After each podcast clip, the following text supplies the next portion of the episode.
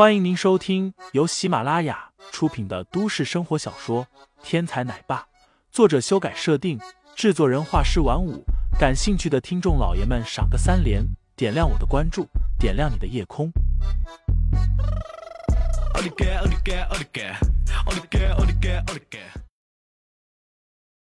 第一百三十章：金刚腿之威下。杜威眉头一皱，起身道。李婷，你怎么变成这么一副德行？我听说在明珠市是韩拳里腿严家翘，你的李家腿怎么被人打折了？杜威说话直来直去，言辞毫不客气。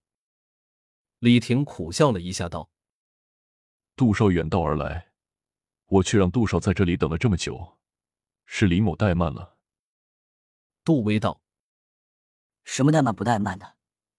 你都这个样子了，还亲自来接我，这份情谊，我杜威心领了。话说，你这是怎么回事？是什么人把你打成了这个样子？李婷摇了摇头道：“这是我的个人恩怨，不提也罢。来，杜少，我先带你去参观一下游轮，顺便给你安排一下你的房间。”杜威一拍桌子，怒道：“你看不起我！”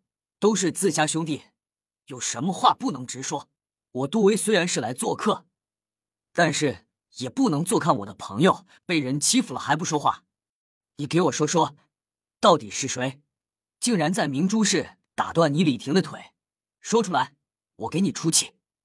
李婷犹豫了一下，慷慨道：“既然杜少如此看待我，我若是再有隐瞒，就显得我小气了。不瞒杜少。”我这腿是一个叫做王长浩的人给踢断的。王长浩，难道是王家人？杜威皱眉道。李婷皱眉道：“王长浩是不是王家人？我不知道，但是我却知道，他练的是无影腿。”听到这里，杜威疼的站起身来道：“安西王家的无影腿吗？”李婷点头道。确实是安西王家的无影腿，但是这个人却不是师承王家，而是跟一个叫做林飞的人学习的腿法。林飞，那个懂得完整无影腿法的人。杜威此次来明珠市就是为了林飞，所以李婷这一说，他立刻就留上了心。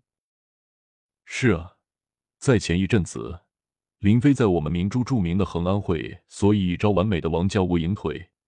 打败了老牌的明珠强者西江月，从此以后，林飞在明珠市就抖起来了。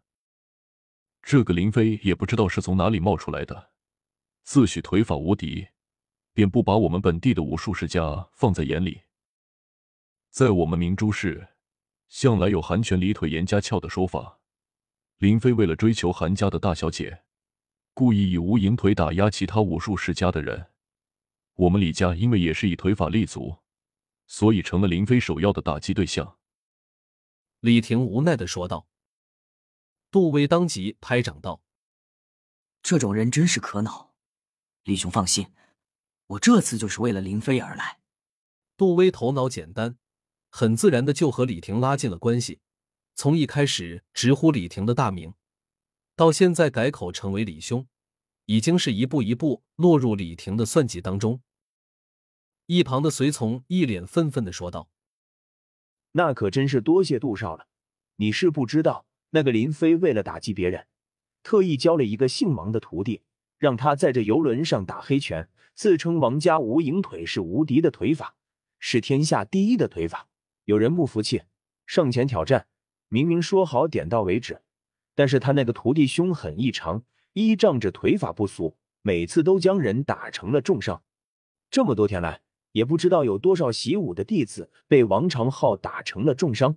我家少爷气不过，想为明珠市的武术爱好者出口恶气，于是上前挑战。没想到一个不察就被王长浩踢断了双腿。少爷平日里待我们亲如兄弟，这一次出手也是为了武术同道而出头，没想到却被打得这么惨。杜少，你一定要帮我们少爷报仇啊！杜威道。那人在哪里打黑拳？我这就出手，帮你们少爷报仇去。